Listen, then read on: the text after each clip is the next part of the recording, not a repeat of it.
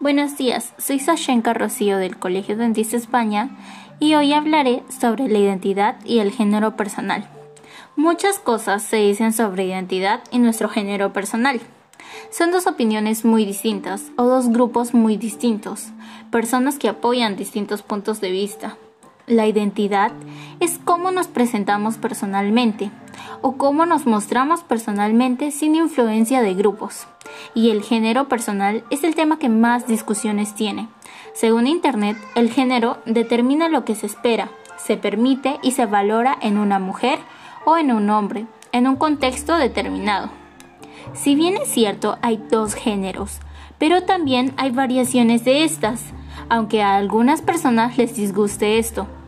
Nos queda respetar estas nuevas representaciones de género de diversas personas y estar bien informados para no crear mayores confusiones en otras personas. Muchas gracias.